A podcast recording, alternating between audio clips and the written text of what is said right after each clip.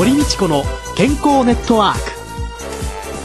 この番組はラジオ日経の経済番組でおなじみのエコノミストやアナリストをはじめスポーツ選手医療関係者などをお招きして日々のお仕事や健康のための工夫について伺う健康生活応援番組です。新しい時代の健康と美しさを創造するコサナの提供でお送りいたします。未来を開くテクノロジー。サイエンスに裏付けされた製品とサービス。コサナは独自のビジョンによって新しい時代の健康と美しさを創造し皆様のより豊かな生活に寄与したいと願っています。正直に科学する。私たちはコサナです。こんにちは。堀道子です。野和夫です。今週もラジオ日経のスタジオからスポーツ歯科医の藤巻幸太郎先生をお迎えして歯とお口の健康についてお話を伺います。先生どうぞよろしくお願いいたします。よろしくお願いいたします。えー、先週は噛み合わせと睡眠生活習慣病について伺いました第4回目の今週は歯にいい生活習慣について藤巻先生に分かりやすくお話しいただきたいと思います。まあね噛み合わせの奥の深さっていうの 随分ね口っていうのは物を食べたりするのと同時に呼吸をしたり、はい、いろいろあるわけですけれども、はい、口の中が今花粉症真っ只中で、はい、花粉症の薬なんか飲んでる人っていうのはもう唾液も出なくて喉がカラッカラになるっていうようなね、はい、方もいらっしゃると思うんですけれども口が乾くっていうのはどうなんでしょう、口が乾くことでいいことって基本的にないんですね。ない。ない。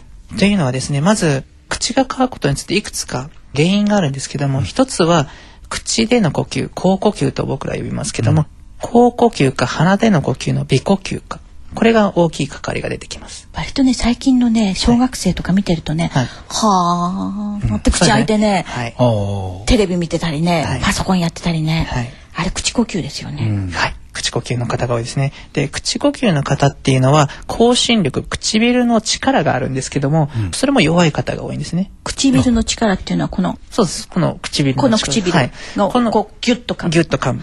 この唇の力が弱い方っていうのは口呼吸になりやすいんですね。この力が弱いから広げっているって開いちゃうんですか？開いちゃって開いちゃうと楽じゃないですか。鼻で呼吸するより口で、はい、ホアーの方がの方が楽なんです、はい、そうすると口の中が乾いてしまうので例えばまあもう春ですけども冬の時っていうのは本当は微呼吸の方がいい理由がいくつかあるんですね。はい。微呼吸がいい理由をちょっと簡単に説明しますと、はい、鼻の奥に副鼻腔という空間があります。これが一ついい点なんですけども、まずは冬って風の菌もあれば寒い空気もありますよね。まず鼻毛で菌、ここでカットされます。はい、その後に冷たい空気が副鼻腔のところで少しだけ温まるんですね。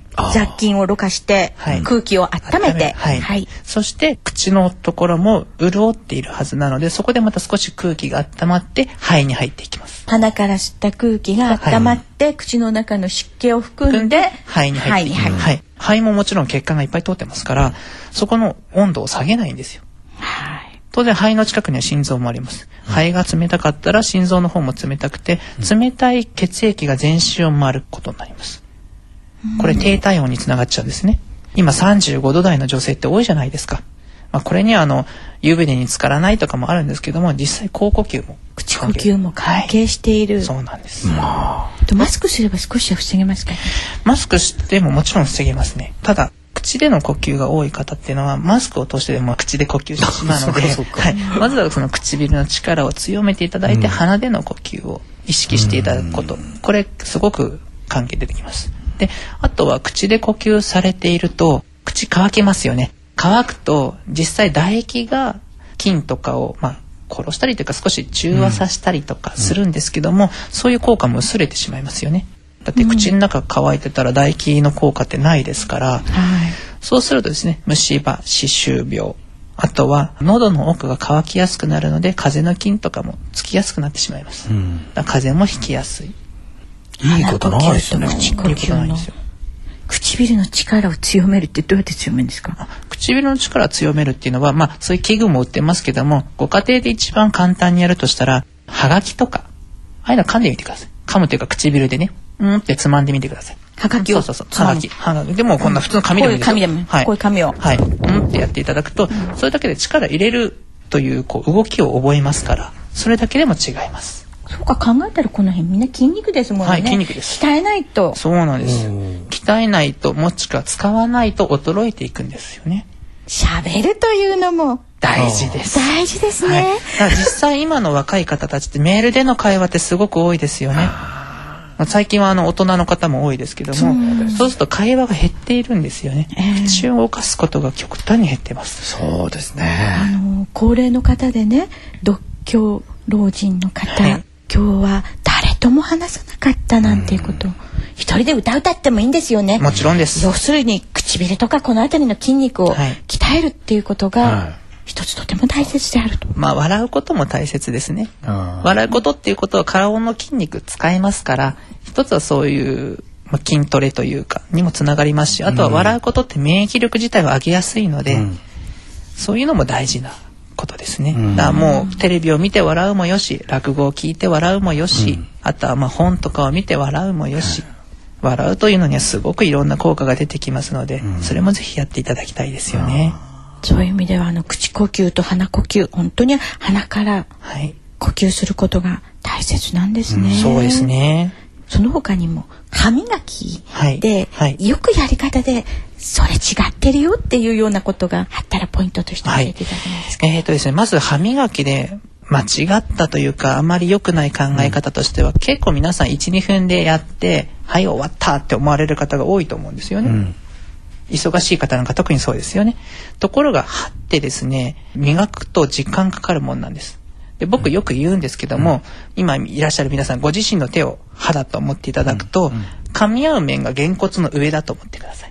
はい、噛み合う面。げんこつの上はい。はいそうすると、周りを見るとですね、いくつか面があるんですよ。はい。はい、単純に言えば4面ありますよね、うんはいところが歯っていうのは隣同士の歯と重なっていますのでこの重なり合っているところで表面が3面生まれてしまうんですね。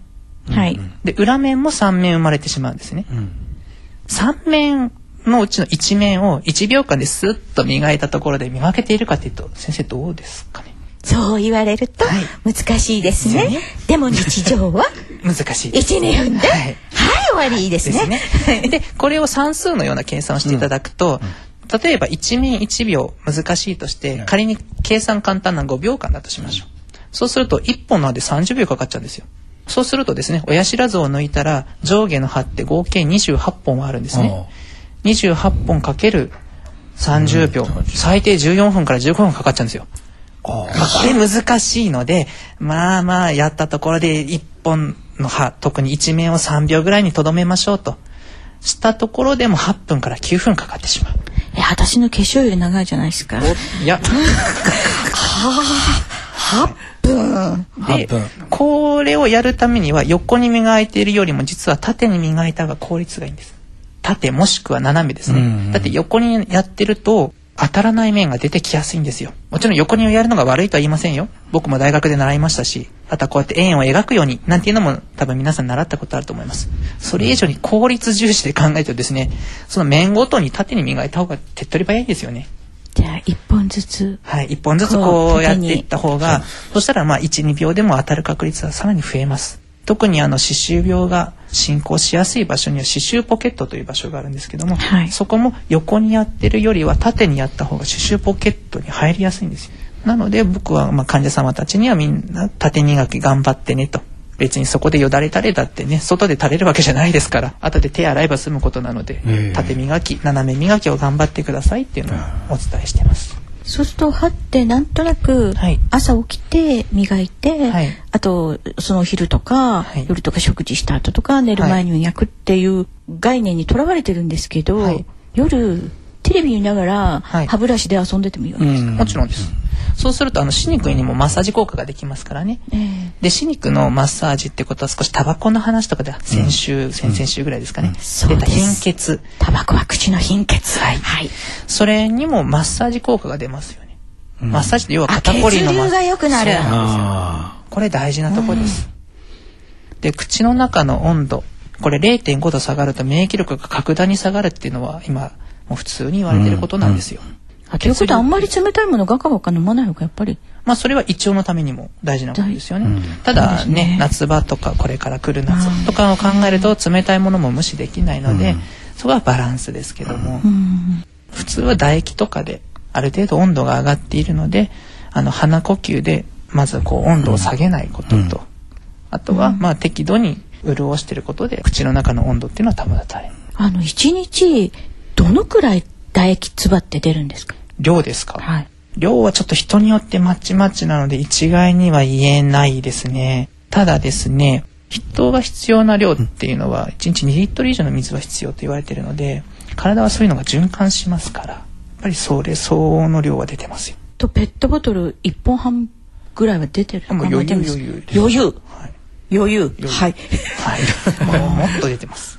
もっとそうするともう交感神経刺激されて緊張しまくりでもう緊張して喉もカラッカラになったなんていうのだと良くないですよね。良くないですやっね。やっぱりそれはもう不健康への第一歩だと思っていただいた方がいいと思いますね。ぱりじゃあそんな時こそ家帰ってのんびり歯ブラシ加えて、はい。縦磨きでシャカシャカシャカシャカやっていただくと。やりながら、はい。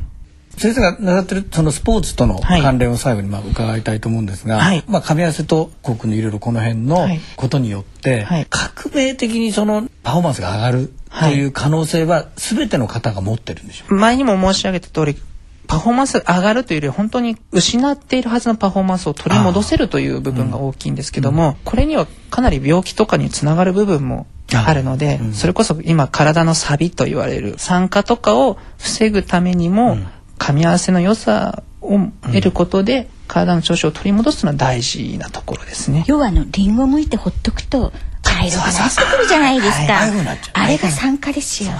歯医者さんにみんなで出かけましょう。どうか本当にそうですね今週のゲストはスポーツ歯科医の藤巻幸太郎先生でした。どうも4週にわたりありがとうございました。ありがとうございました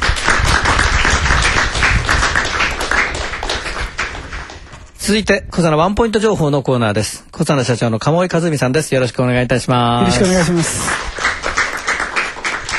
今日はなんか拍手いただいてね気持ちよくそうですね。あのだんだん慣れてきました、ね。だんだん先週マヌカハニーのレシピについて伺いましたけどもその他のマヌカハニーの使い方を教えてください。洗顔に入れたりとかシャンプーに入れていただいてもという話を先週ちょっとしたんですけれども、実際にまあその洗浄剤としてですねあマヌカハニーを使っていこうという製品がコサンの方でも出してありまして、はこれプロポリスとマヌカハニーを一緒に入れた歯磨きというのがありましてですね蜂蜜で歯を磨いてもいいのという質問をたくさんいただいていますけれども、マヌカハニーが持っています抗菌力とですね、それからもちろんプロポリスもたくさんの効能を持っていますけれども、その両方をこう配合した形の歯磨き、香りはミントにしてありますけれども、蜂蜜で歯を磨けるという、うん。これマヌカハニーならではのその特性かなという商品もございます。ぜひですね、歯ブラシは縦に磨きながらですね、えー、15分とは言いませんけれども、7、8分もうなかなか大変ですね。私もかなりあの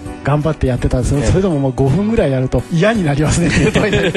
そんな弱気なこと言わないでください。こういうものを使っていただくとあの後がね、はい。爽快で、えー気持ちいいですしあの夜磨いていただくと朝起きた時の感じって違うんですね。これ抗菌力がありますからあの口の中のはい。ネバネバ感っていうのが抑えられますので、朝起きた時に違いを感じていただける歯磨きかなというふうに思っていますので、夜だけ、はい。もちろん朝もお使いいただくともっといいんですが、はい。ぜひお使いいただければいいかなというふうに思います。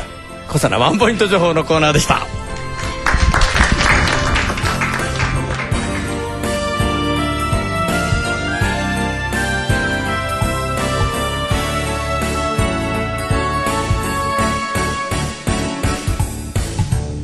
堀道子の健康ネットワーク。